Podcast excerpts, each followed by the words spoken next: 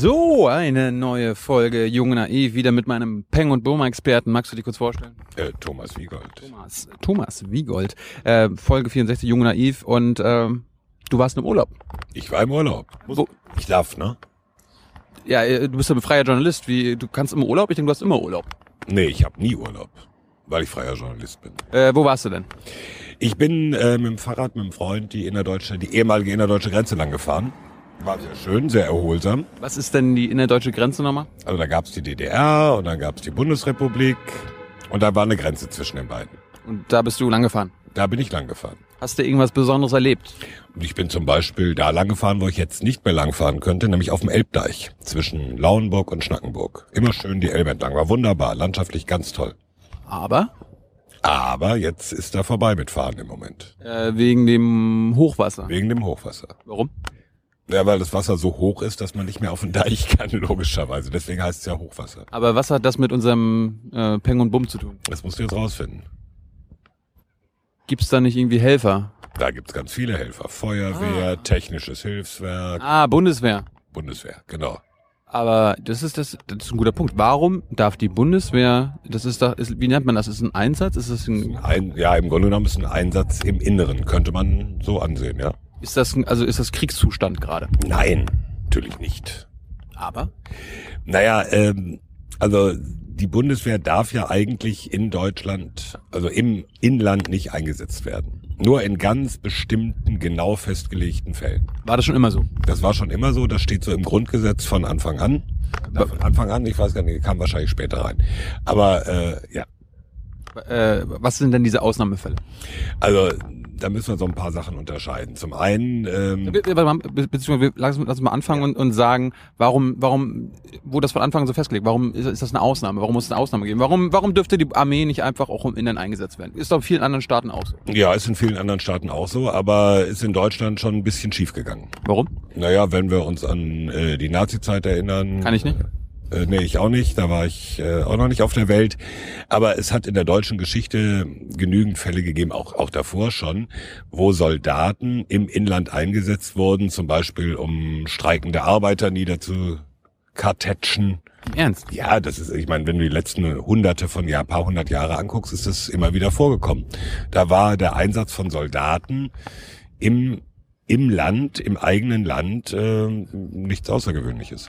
Okay, und dann haben wir, haben wir aber was daraus daraus gelernt und gesagt, äh, nur im Ausland noch. Ja, nee, also jetzt muss man sagen, erstmal sagt das Grundgesetz nur im Verteidigungsfall.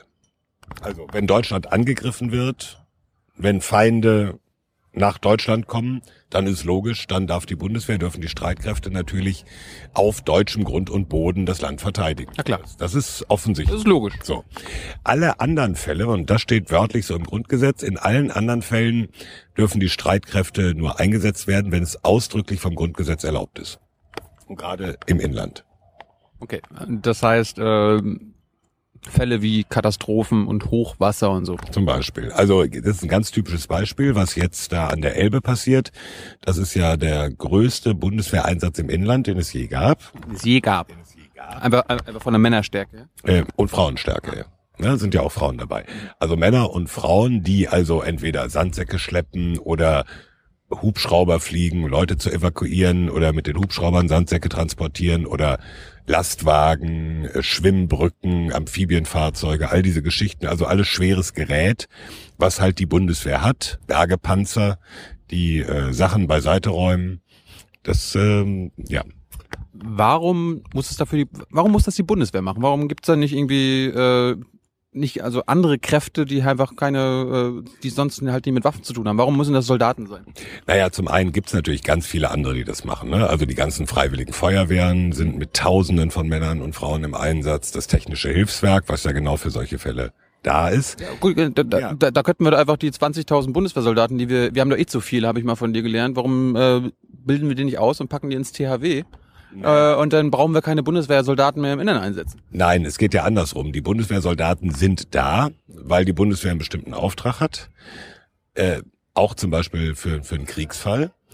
Aber wenn man diese Bundeswehr hat, dann kann man sie natürlich auch bei solchen Katastrophen einsetzen. Ja, aber theoretisch kann man es so andersrum machen. Wir, äh, die können ja eigentlich theoretisch äh, so mit paar tausend beim THW sein und falls da mal Krieg ist, dann werden, äh, wird den THW-Leuten halt eine Waffe in die Hand gedrückt. Das ist ein bisschen unsinnig, ne? Weil das mit äh, eine Waffe in die Hand drücken ist ja so einfach nur nicht und äh, dann guck mal zu, wie du damit klarkommst. Ja, du warst, Nein, ja nicht. du warst ja nicht bei der Grundausbildung. Nein, es geht ja nicht nur um die Grundausbildung. Es geht ja darum, das sind ja teilweise hochspezialisierte Techniker und mal eben Hubschrauber fliegen ist auch nicht so einfach. Ja, ja, ja. Und also andersrum, die Bundeswehr hat dieses Gerät und in den Fällen, also bei Katastrophen, darf die Bundeswehr eingesetzt werden, allerdings normalerweise nur, wenn die Länder das anfordern. Also Am- das Sagen haben immer die Länder. Also Bundesland, jetzt Niedersachsen, Mecklenburg-Vorpommern, die betroffen sind, sagen, hallo Bund, kannst du uns helfen? Und dann sagt der Bund, okay, ich schicke euch das technische Hilfswerk und ich schicke euch auch die Bundeswehr. Wer, wer entscheidet das? Wen, wen fragen die da genau? Die fragen bei der Bundesregierung, äh, entweder beim Innenminister fürs THW oder beim Verteidigungsminister fürs, äh, für die Bundeswehr. Da gibt's auch extra, das heißt dann so schön, wie heißt es, es gibt Landeskommandos und Verteidigungs- äh, und Kreiskommandos der Bundeswehr, die das Ganze organisieren. Und denn? Ja, und dann kommen paar tausend Mann und Frauen von der Bundeswehr mit ihrem Gerät und dann sagen die jeweiligen Landesbehörden, also der Deich ist in Gefahr, da haben wir ein Problem, da brauchen wir Hilfe. Und äh, im Vergleich zu den Freiwilligen müssen müssen die Soldaten dann so äh, ist das auch so Befehlskette und die müssen müssen das auch alles machen. Die können Ja, ja. können die können die sich wehren und sagen, nö, ich will da nicht helfen. Nö. Aber das, das tut ja in dem Fall auch keiner. Das ist ja, ist ja nicht so, dass sie sagen, das ist jetzt ein gefährlicher Einsatz und nee, finde ich nicht so gut, sondern das ist äh, schon eine klare Sache. Äh, also wir haben ja also wenig Probleme damit, dass die Bundeswehr da bei, bei so einem Katastrophen eingesetzt wird. Äh, hat sich das in den letzten Jahren nicht so geändert? Also äh, durfte, durfte die Bundeswehr da schon vor 30 Jahren, genauso Ja, ja. wie jetzt? Ja, ja, aber, aber- aber, aber dürfen sie jetzt vielleicht noch mehr als vor 30 Also, Jahren? also es gab am Anfang, ähm, du erinnerst dich nicht, aber es gab mal einen Hamburger Innensenator, Helmut Schmidt. Nein, Kenne ich nur als Kanzler. genau, der war vorher Hamburger Innensenator und 1962 war das, glaube ich, gab es in Hamburg eine große Sturmflut. Und dann hat er einfach ähm, quasi die Bundeswehr unter sein Kommando gestellt und die ganzen Hubschrauber befehligt, die dann die Leute aus den Fluten holten, was damals rechtlich nicht ganz sauber war. Und dann? Äh, dann ist es aber nachträglich legalisiert worden. Was ja auch, was ja auch Sinn machte in dem Fall. Es ist irgendwie typisch. Ja, Also dieses nachträgliche Legalisieren. ja, ja, nicht immer. Ähm, das Problem ist natürlich, und deswegen ähm, guckt man da immer drauf, Einsätze bei, bei Sandsäcke schleppen oder Leute aus dem Hochwasser holen, ist es ja kein Problem. Kritisch wird das mit der Bundeswehr im immer Innern, wenn es dann darum geht, Moment, machen die irgendwas Bewaffnetes? Das wäre meine nächste Frage. Ja, also das Gab's das schon mal? Nein, das gab's nicht. Und das ist auch noch deutlich komplizierter und äh, deutlich eingeschränkter geregelt im Grundgesetz. Aber äh, das ist jetzt die nächste Frage. Wäre das möglich? Ich meine, angenommen, äh, ich meine, das ist noch weit weg, aber angenommen, was in der Tür- Türkei passiert oder was in Ägypten passiert ist, passiert hier. Äh, ja, angenommen, ja, ja, weiß, würde, würde die Bundeswehr eingesetzt werden können. Nein, erstmal so nicht. Also bei Demonstrationen und auch wenn sie gewalttätig sind, no way. Das heißt, äh, darum ist unsere Polizei heute schon fast schon paramilitärisch, weil, sie Ja, weil äh, das ist schon ein Unterschied zwischen der Anwendung militärischer Gewalt und auch militärischem Gerät und, und Polizeigerät. die Polizei schon hat sich schon aufgerüstet in den Ja, letzten gut, das, Jahrzehnten. das ist jetzt eine andere Frage. Aber äh, es ist immer noch ein Unterschied zum Militär. Und äh, der Punkt ist, dass ähm, das Grundgesetz zwar Fälle vorsieht, aber da reden wir dann, wie es so schön heißt, oder nicht so schön, aber wie es dann heißt, von Staatsnotstand. Gib uns ein Beispiel. Also ähm, da wird erwähnt, wenn militärisch organisierte und bewaffnete Aufständische versuchen, äh, die Ordnung der Bundesrepublik zu verändern. Terroristen. Ja, Terroristen ist dann nochmal ein anderer Punkt. Nein, aber es geht darum, also wir reden jetzt nicht über, über irgendwelche Demos oder so, sondern das müssen schon richtige quasi paramilitärische Verbände sein, die auch mit militärischen Waffen dann versuchen, weiß ich nicht, die Kanzlerin festzunehmen oder sowas. Okay. Also das ist schon schon ein sehr großes Extrem.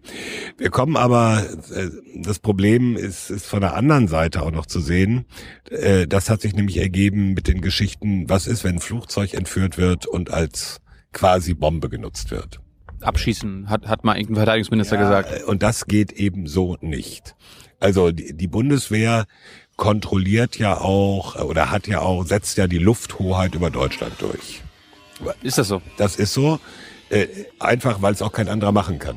Es gibt keine andere Organisation in Deutschland, die Kampfflugzeuge hat. Das heißt, die Bundeswehr äh, verwaltet hier diese No, also diese Fly Zone. diese Fly Zone, ja, ja, ist ja eine Fly Zone. Also ähm, die Bundeswehr kontrolliert den Luftraum über Deutschland. Warum, warum? Also, also jetzt nicht Kontrolle im Sinne von von Traffic äh, Verkehrskontrolle, sondern wenn da irgendwas passiert, dann gibt's Kampfflugzeuge, die innerhalb weniger Minuten, die sind immer in, in ständiger Bereitschaft, die hochgehen und gucken, also entweder ob es ein feindlicher Angriff ist oder ob es ein entführtes Flugzeug ist, wo sie dann eingreifen.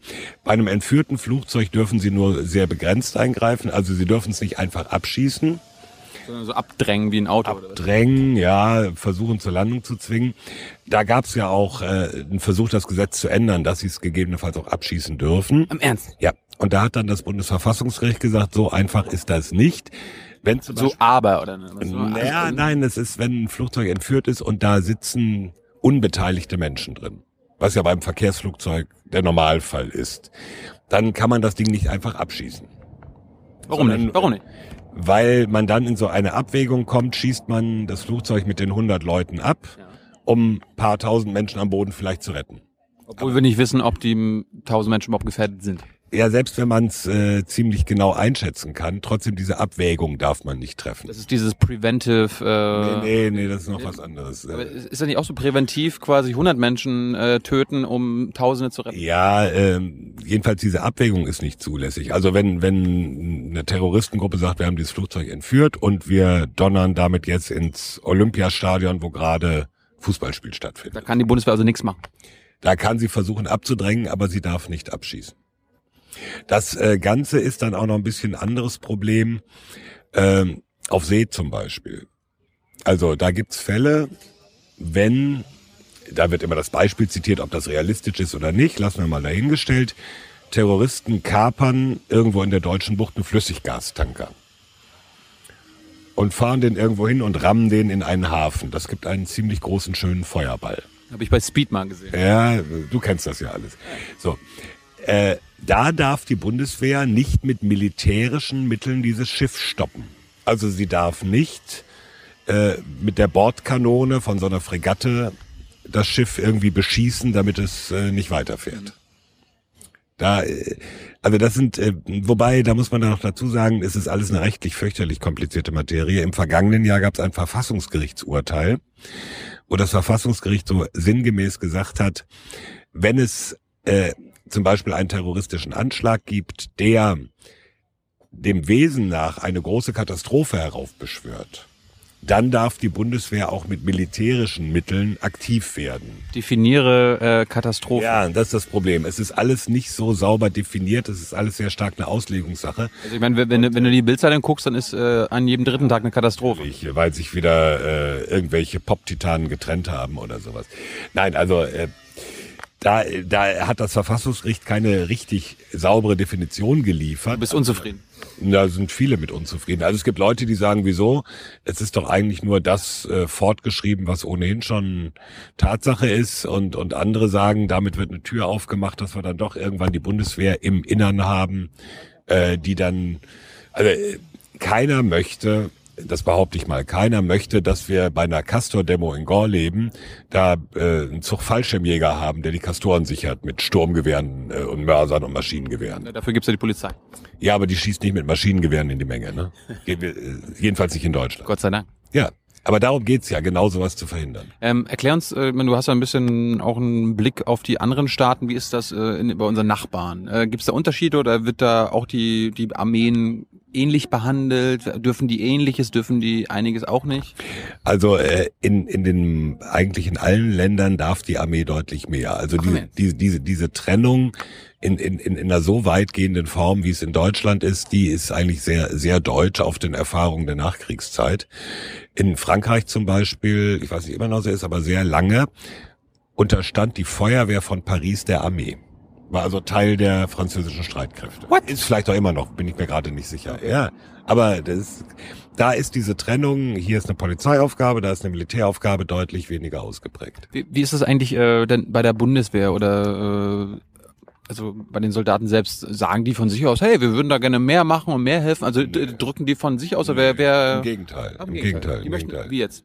Ja, äh, also die sagen, Die so, sagen, wir möchten eigentlich Katastrophen, möchten wir eigentlich so. nein, Katastrophen ist okay, aber äh, weil da ist eine Katastrophe und da äh, helfen wir auch und Ja, das ich mein, ist, ist besser als Afghanistan-Einsatz oder ja, das, das sicherlich.